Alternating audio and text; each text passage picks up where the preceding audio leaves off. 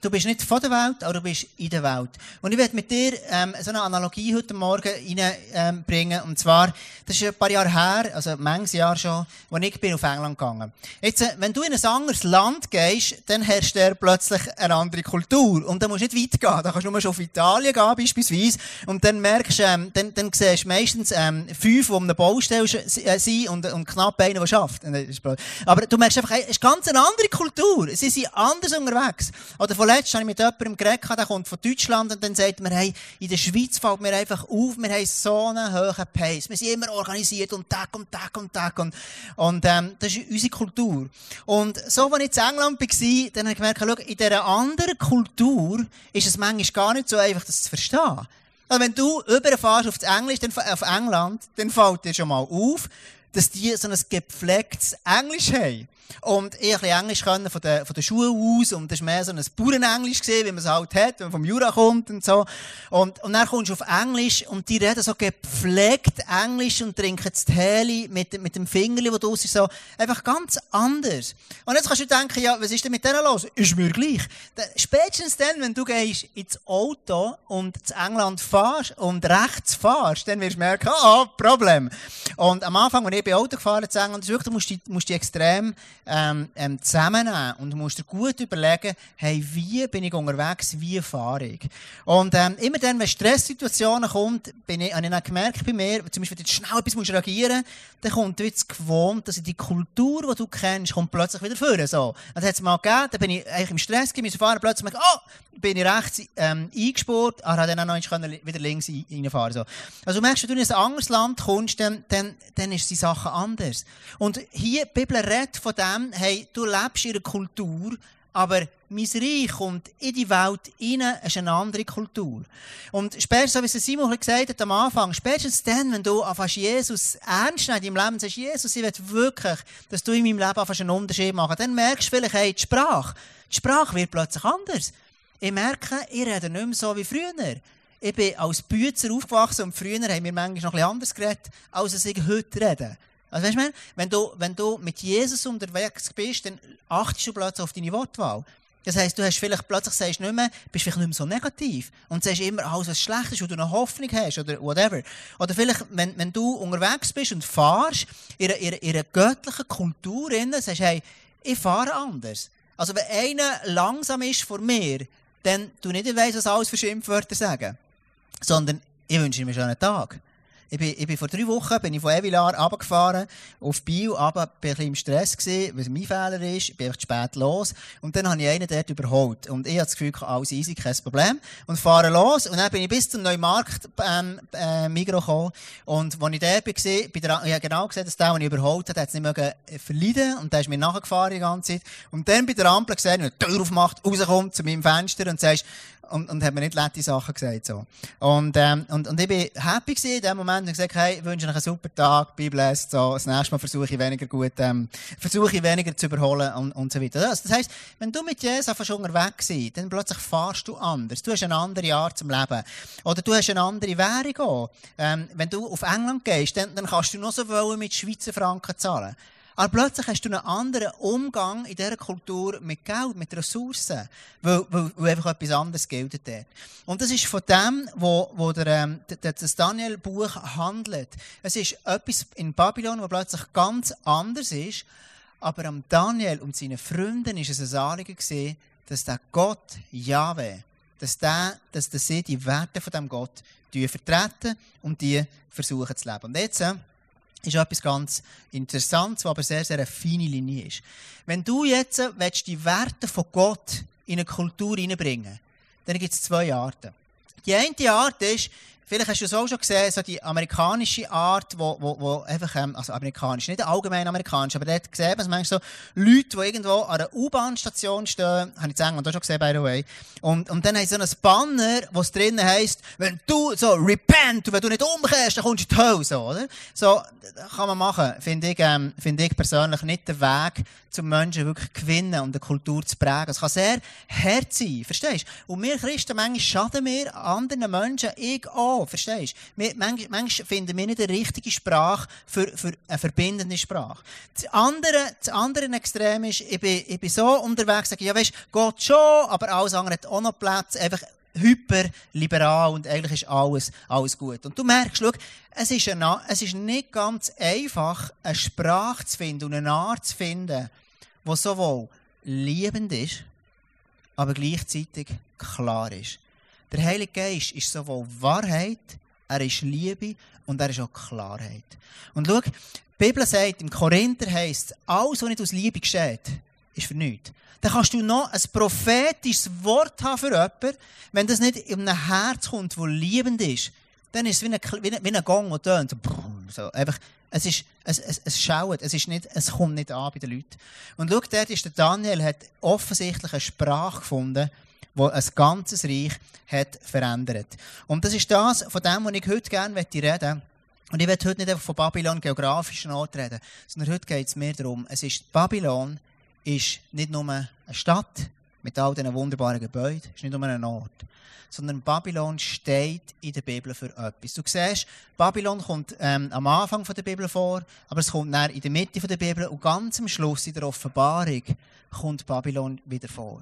Also Babylon, es steht für eine, für eine Macht, ein Spirit.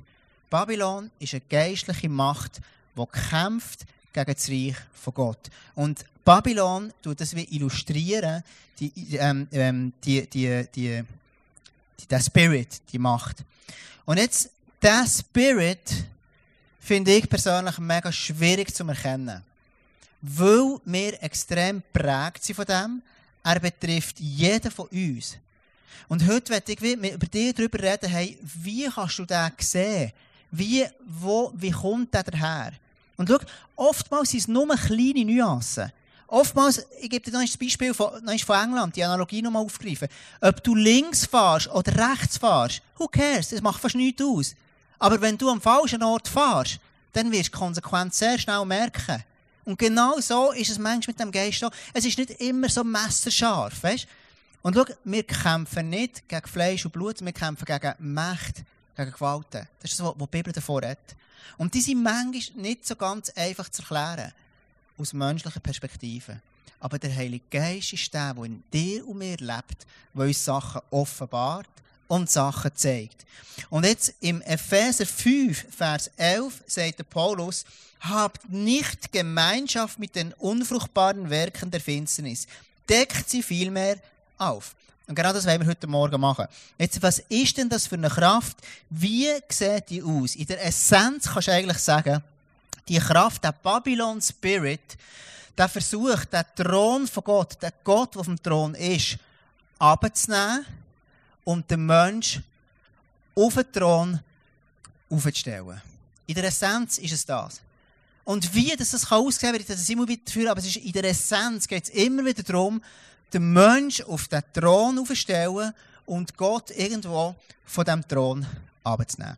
Jetzt, wie das aussehen kann, tut uns der Simon im nächsten Schritt erklären. Jawohl.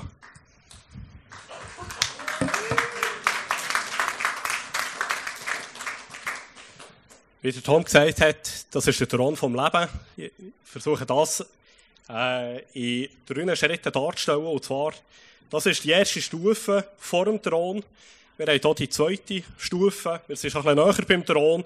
Und der dritte, äh, der dritte Schritt ist nachher der Thron. Wie kann das aussehen, die erste Stufe?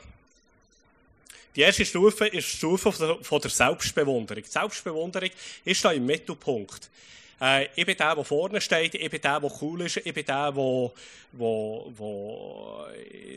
der gegen das gibt, äh, der mich bestätigen Das heisst, meine ganze Identität nehme ich aus dem heraus, äh, was in diesem Bereich von der ersten Stufe passiert. Das heisst zum Beispiel,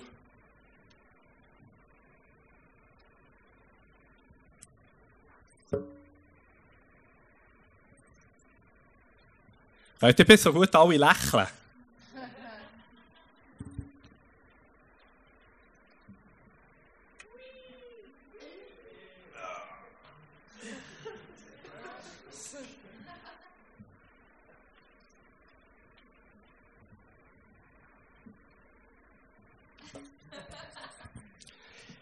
Ich habe gesagt, lächeln.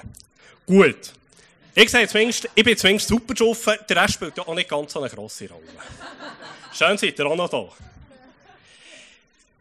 Im Daniel 4,24 sagt der König Nebukadnezar, ist das nicht das große Babel, das ich durch die Stärke meiner Macht und zur Ehre meiner Herrlichkeit zum königlichen Wohnsitz erbaut habe? In anderen Worten kannst du in der ersten Stufe hier sagen, ich, mich, meiner, mir, Gott segne uns vier.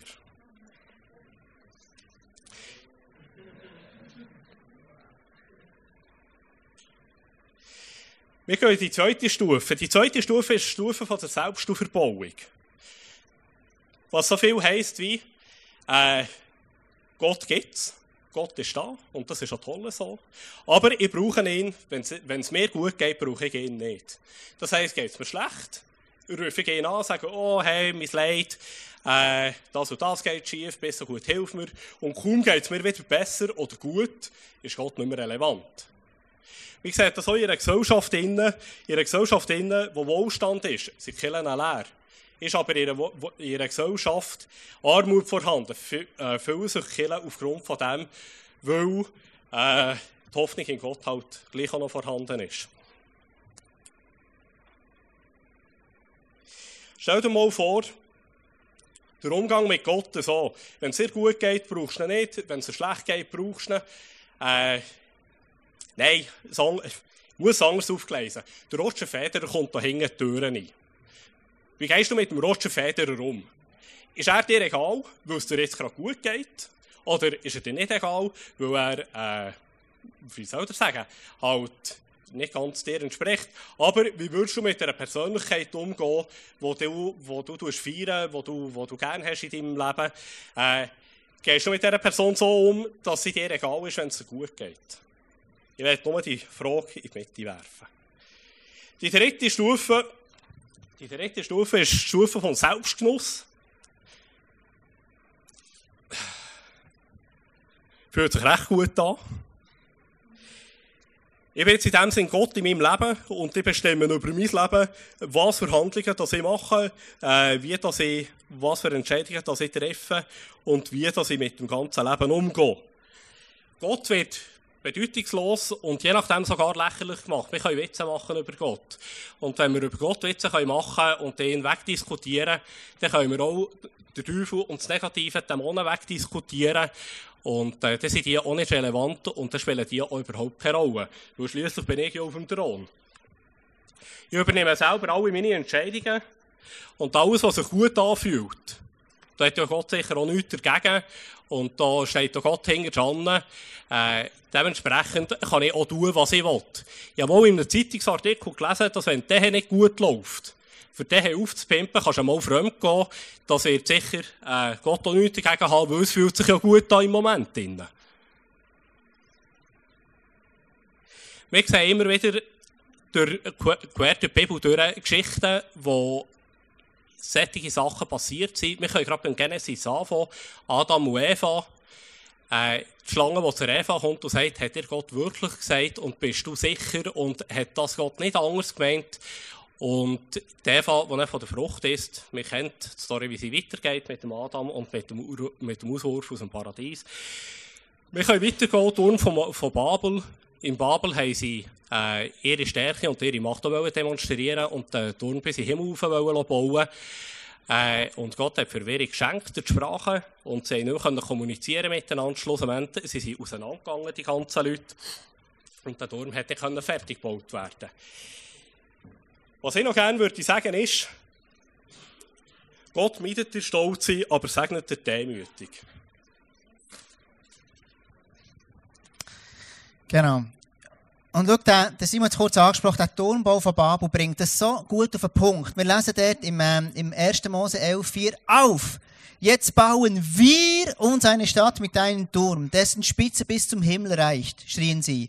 Das macht uns berühmt, wir werden nicht über die ganze Erde zerstreut, sondern der Turm hält uns zusammen.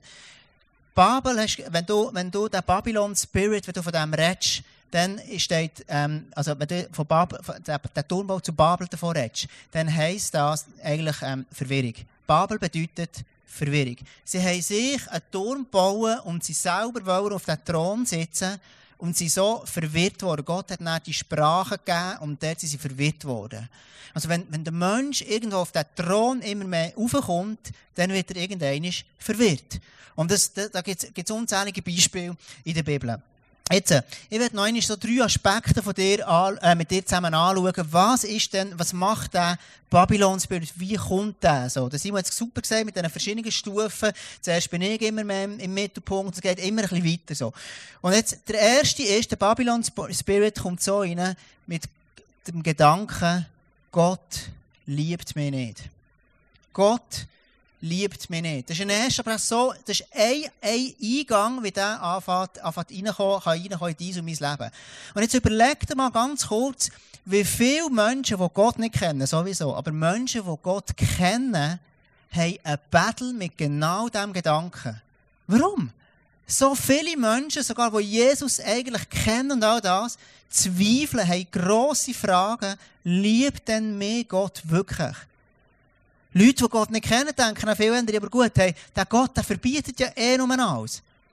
Und wir, die Gott kennen, denken manchmal schon, hey, ja, der Gott, der verbietet ja nur alles. Also, liebt denn der mich wirklich? Und dann, wenn, wenn es irgendwie kommt zu, den, zu den Sachen, die Gott sagt in seinem Wort, zu, zu, zu, zu, zu Guidelines, die er gibt, denken wir, Gott will mir etwas wegnehmen. Und schau, meine Kinder, mit meinen Kindern, wir haben drei Mädchen und wir haben Guidelines in der, in der Familie, wie wir zusammen umgehen. Oder wenn ein Kind ganz klein ist, dann sage ich dem, ist ein Guide, hey, läng nicht auf die Herdplatte. Es tut dir nicht gut. Und jetzt gehe ich nicht davon aus, dass ein Kind drauf, äh, der draufkommt und sagt, der Papi liebt mich nicht. Darum gibt er mir die Guideline. Sondern für mich als Eltern, vielleicht denkt es sogar, aber für mich als Eltern, ich gebe eine Guideline, warum? Dass es dem Kind gut geht.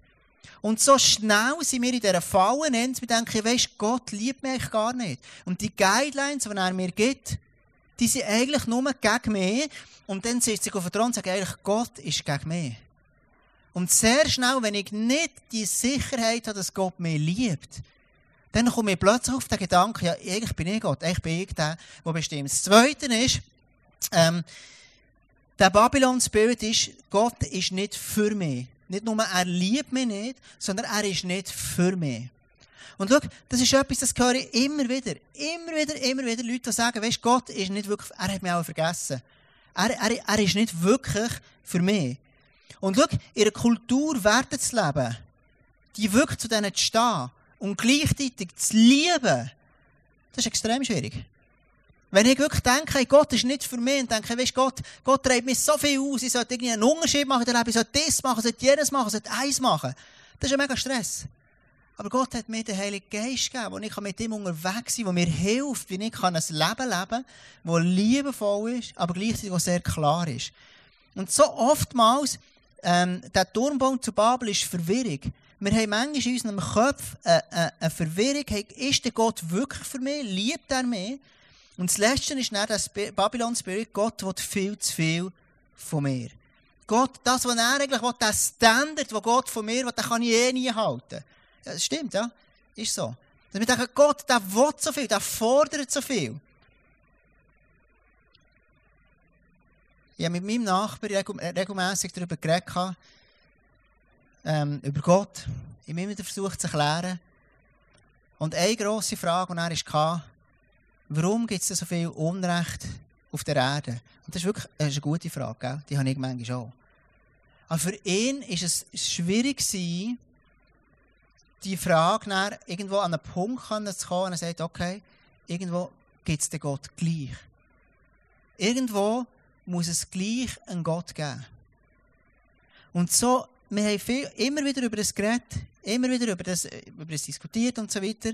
Und für ihn war es extrem schwierig, sein, ähm, ein Gott, der wirklich liebend ist, die Menschen gerne hat. Mit all dem, was passiert. Ich werde mit dir noch einmal zurück zu dieser Daniel-Geschichte. Der, Feuer, der Feuerofen, den wir am Anfang davon gesagt haben. Ähm, der Daniel ist in dem der, der, der Nebukadnezar sagt, ich will die Statue machen und jeder muss sich vor mir verneigen. Also in anderen Worten, der Nebukadnezar macht ganz nichts anderes. Er geht hier auf den Thron rauf, sitzt her und sagt, es soll sich jeder vor mir verneigen, das ganze Land. Und er sagt ihnen, hey, und die, die das nicht machen, die kommen in den Feuerofen. Und er, ist dann, und, und er sagt ihnen, ich gebe euch noch eine zweite Chance, die könnt euch jetzt noch einmal verneigen. Und der Daniel sagt dann mit seinen Freunden, schau, das machen wir nicht, wir glauben an den allmächtigen Gott. Und dann lesen wir in Daniel 3, Vers 19, da verlor Nebukadnezar die Beherrschung und sein Gesicht verzerrte sich vor Wut. Er ordnete an, den Ofen siebenmal stärker als gewöhnlich zu heizen. Schau, wenn du wirklich sagst, Gott ist auf dem Thron und ich glaube, dass sein Wort wahr ist, ich glaube, dass er Realität ist, dann löst das etwas aus. In der Geschichte von Daniel, es hat etwas ausgelöst. Wenn ein Killer oder du als Mensch in deiner Klasse noch wirklich herstehst zu Werten, du wirklich glaubst, dann löst es automatisch etwas aus. Es wird, wir lesen es hier, aber er, er, da verlor Nebukadnezar die Beherrschung und sein Gesicht verzerrte sich vor Wut. Warum? Kannst du mir das erklären? Warum, wenn ein Marsch fürs Leben, der etwas Gutes will, warum wird es so fest bekämpft? Das ist ein Spirit. Das ist ein Geist dahinter. Das ist ein Geist, der nicht will, dass Gott auf den Thron kommt. Oder warum, um alles auf der Welt, wird immer wieder über Killen so negativ berichtet? Warum? Warum schreiben Leute so negativ darüber? Du könntest so viel Gutes schreiben, was Killen alles macht. Und Killen macht auch viel, viel Let's, gell? I know. Aber du könntest es ausgewogen machen. Aber meistens hörst du nur das, was Christen nicht macht, das, was sie schlecht sind und auch das. Und weißt du, was ich manchmal crazy finde? Dass wir Menschen manchmal verwirrt sind in unserer Birne und dass wir Christen so viele andere Christen kritisieren und genau ins gleiche Horn hineinblasen, und somit wie uns ein Stück weit eins machen mit dem Babylon Spirit. Die grosse Frage ist, hey, schau, wie können wir denn mit dem Ganzen umgehen? Wie könnte das aussehen? Wie, wie kann ich zu, zu, zu Werten stehen? Ich werde dir ein Beispiel geben und du kannst ganz viele Beispiele nehmen, heute Morgen du kannst aufzählen, wo ein extremes Potenzial drin hat, dass das etwas auslöst. Es gibt das Beispiel von Gender Mainstreaming. Der Begriff von dem ist, Gender Mainstreaming ist eine relativ neue Strategie zur Erreichung eines alten Zieles, der Gleichstellung. Gleichstellung bedeutet, Frauen und Männer ein gleichermaßen selbstbestimmtes Leben zu ermöglichen. Jetzt, wenn es um Gender Mainstreaming geht, dann ist oftmals bei Menschen, auch bei Christen, stehen sie auf dieser Seite. Gender Mainstreaming! So ein Hafenkäse! Und das ist gefährlich und schlecht und all das. Wenn ich diesen Vers hier lese, Gender Mainstreaming war ursprünglich gewesen, Gleichstellung, also die Gleichwertigkeit von Mann und Frau. Dann denke ich, jeder von hier innen sollte ich sagen, yes, Mann, ich kämpfe für das. Wir kämpfen, dass egal, ob es ein Mann oder eine Frau ist, dass sie gleichwertig und gleichgestellt sind. Wir, wir als Christen, wir kämpfen dafür, egal, was jemand für eine Nationalität hat, dass die gleichgestellt sind, egal, Menschen sind gleichgestellt. Für das sagen wir, hey, das ist das Beste, was es gibt. Das ist doch sensationell. Das Ganze hat sich dann entwickelt, ist weitergegangen und es geht nachher weiter. Ähm, Gender bedeutet das soziale Geschlecht im Gegensatz zum biologischen Geschlecht, also Sex. Die Gender-Ideologie, auch als Genderismus bezeichnet, behauptet im Wesentlichen, jetzt muss ganz gut zulassen, dass das soziale Geschlecht nicht mit dem biologischen Geschlecht übereinstimmen muss und daher frei wählbar sei. Also jetzt der erste Teil, es hat Aspekte in diesem Gender Mainstream, die sensationell sind. Jetzt hier, das sagt, dass wenn du, dass eigentlich Sexualität, das eigentlich das ganze Geschlecht, das ist sozial anerzogen. Weil ich mein Mädchen als Mädchen behandle, darum wird sie eine Frau und fühlt sie sich als Frau. Oder wenn, und darum, ergo, kannst du eigentlich wählen, was du für ein Geschlecht hast. Und mittlerweile kannst du ja mehrere Geschlechter wählen. Du kannst mal, ob du Mann bist, eine Frau. Und dann gibt es ganz, ganz, ganz verschiedene Sachen. Und jetzt der merke ich für mich als Tom, vielleicht mag das für dich anders sein, ich merke, wenn ich die Bibel nehme und dann sehe ich, was Gott geschaffen hat, ist Mann und Frau. Und Tier. Ich lese nicht, dass er ein Mann, ein, ein, ein Mann mit all die, die Schattierungen, es gibt, das lese ich nicht. Und jetzt musst du gut aufpassen. Es gibt Menschen, die in einem Körper auf die Welt kommen, die sich anders fühlen. Es gibt Frauen, die in ihrem Körper, ihrem Wesen nicht wohl sind. Und jetzt diesen Frauen oder Männern, die sich anders fühlen, sagen, ja, aber das geht gar nicht, das ist Sünde und all das, das ist nicht hilfreich. Verstehst du? Aber wenn das Pendel ganz übergeht und wir da hier hinlanden, dass wir sagen, ja weisst, dass du das Geschlecht kannst wählen, ist alles gut, schon normal, weisst du fühlst so, ja dann bist du so. Das ist eben auch nicht hilfreich, verstehst du? Und schau, darum glaube ich, ist all die Fragen, viele von diesen Fragen, ist ein Jüngerschaftsthema. Egal, wenn es um Sexualität geht, um Homosexualität, um all die Fragen, es ist ein Jüngerschaftsthema. Und ich wünsche mir von ganzem Herzen, dass wir als Kirche wie die Spannung aushalten können. Dass wir können sagen ja, schau, es gibt Menschen, die sich ihrem Körper nicht wohlfühlen. Und das hat einen Grund. Und wegen dem bist du von Gott so etwas von geliebt. Und wir feiern dich, wir schieren dich. Egal, weil du ein Mensch bist und du Würde hast. Aber ich werde nie hier überkommen, dass ich plötzlich sage, ja, weisst, egal was ist, alles ist tolerant, alles ist, das ist es eben auch nicht. Und darum, glaube ich, gibt es einen Weg, wo du in der Liebe kannst mit Menschen dran sein Wo du mit Menschen kannst ich persönlich glaube, es gibt Mann und Frau. Und wenn du das nicht so erlebst, I'm so sorry for that. Und wenn du das gerne willst, dann bin ich da, ich habe ein Ohr für dich. Ich bete für dich. Ich helfe dir. Und wenn du gerne so willst, bleiben wie du bist und, und einfach in deiner Andersartigkeit, hey, dann werde ich immer noch dich lieben und sagen, du gehörst zu uns, du bist ein Teil, wo du ein Mensch bist. Verstehst du? Und ich finde, diese die, die feine Linie zu halten in der Kirche, finde ich gar nicht so einfach, ehrlich gesagt. Aber schau, wenn wir das nicht schaffen, dann werden ganz viele Menschen einfach keinen Platz haben in dieser Kirche. Und mein Wunsch ist, dass hier jeder Mensch einen Platz hat. Dass jeder Mensch sich geliebt fühlt. Verstehst du? Und darum ist ein Beispiel, und du kannst x so Beispiele herziehen. Ich werde auch nie an diesen Ort ankommen und sagen, ja weisst, es gibt hunderttausend verschiedene Geschlechter. Nein, ich glaube, es gibt Mann und Frau. Und ich, ich, ich, bin dagegen, wenn man sagt, in den Kindern, dass man den Kindern in der, in der Schule nicht mehr darf sagen, ja weisst, du bist ein Mädchen, es gibt Buben und, und, und so. Sondern man muss irgendwie das verallgemein. Nein, ich glaube, es, gibt, es ist wichtig, dass wir eine Identität haben, die irgendwo im Wort von Gott gegründet ist.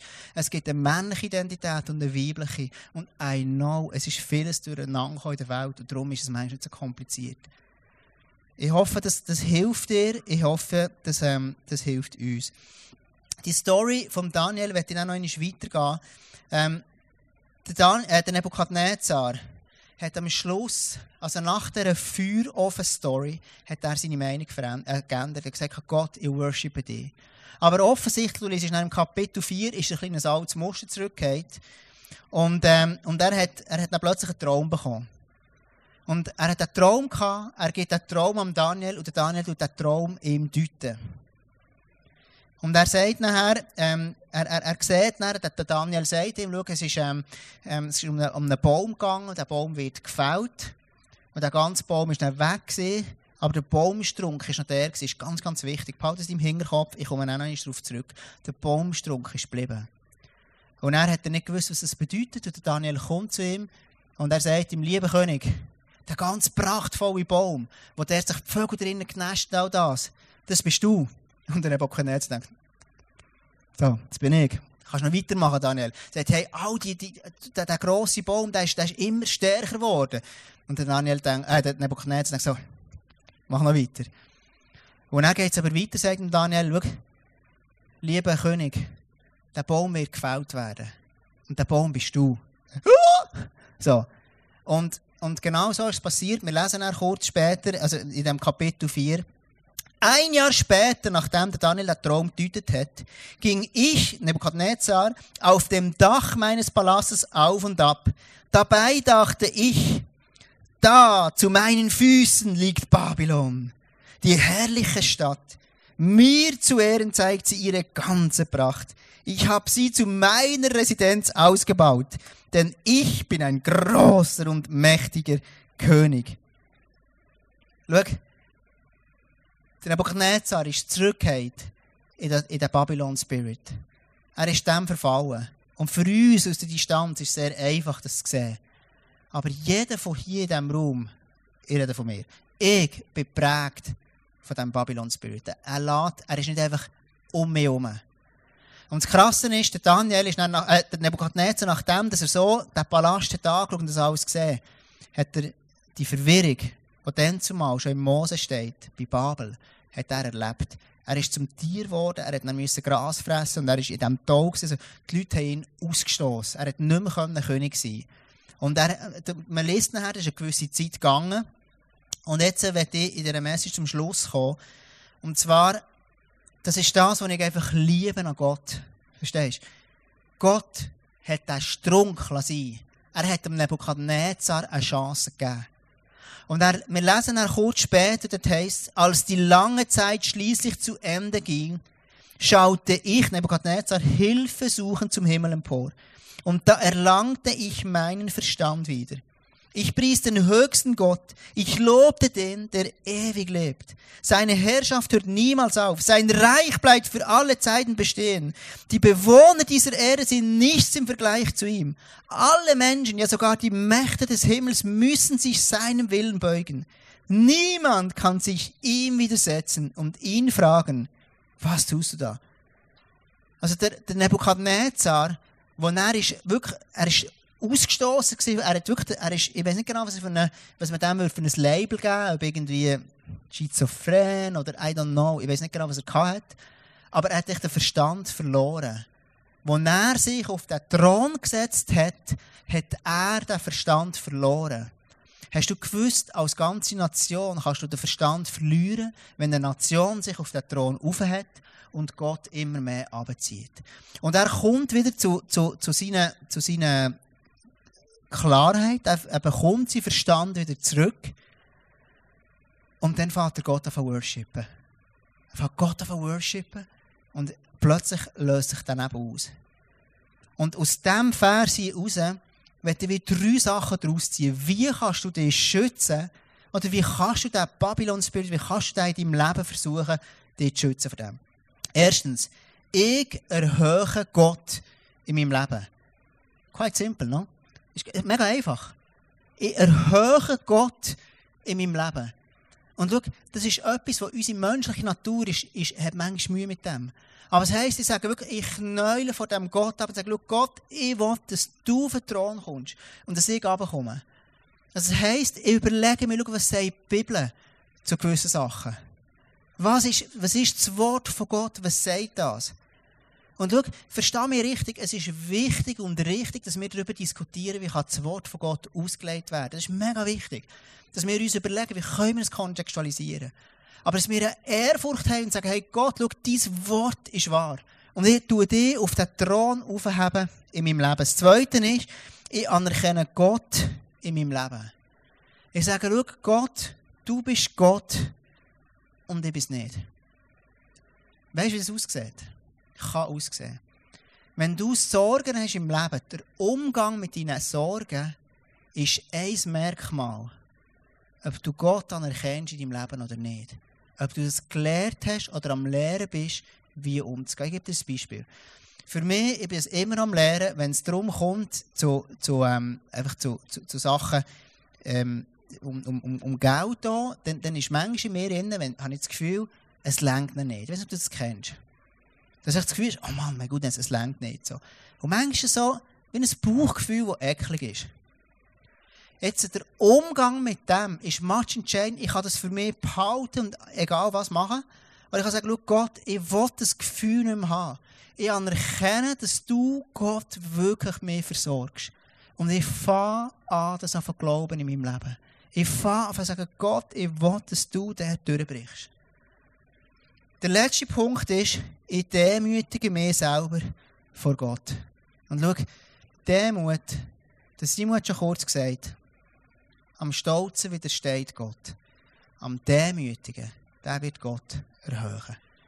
Und das heisst, schau, ich weiss nicht alles. Für mich, es gibt so viele Sachen, die ich nicht weiss. Es gibt so viele Sachen über Gott, die ich manchmal nicht rauskomme. Und Fragen ist okay. Aber in diesem Fragen ist nicht, ich frage Gott, um ihm zu beweisen, dass es ihn nicht gibt, sondern ich frage Gott und sage, Gott, schau, hier bin ich, Tom, mit meinem kleinen Verstand, mit meinen wenigen Haaren auf dem Kopf. Ich will dein Wort verstehen. Ich will dich sehen. Ich will, dass du größer wirst und ich kleiner werde. Und ich werde jetzt einfach für dich einen Song von Casting Crowns laufen, der für mich genau das auf den Punkt bringt, ähm, wo ich jetzt hier versucht habe, dich mitzunehmen. Es geht wirklich darum, dass am Ende von meinem Tag, dass Jesus gross werden wird und ich klein, und, und ich, und ich sein Name bekannt wird. Lass doch das wirklich durchnehmen und überleg du dir wirklich in deinem Leben innen, wo stehst du Gefahr in dem? Der Babylon wird so klein Schritt für Schritt immer ein bisschen mehr tolerant, immer ein bisschen mehr Gott wegnehmen und du ein bisschen weiter rauf. Lass uns den Song zusammen hören.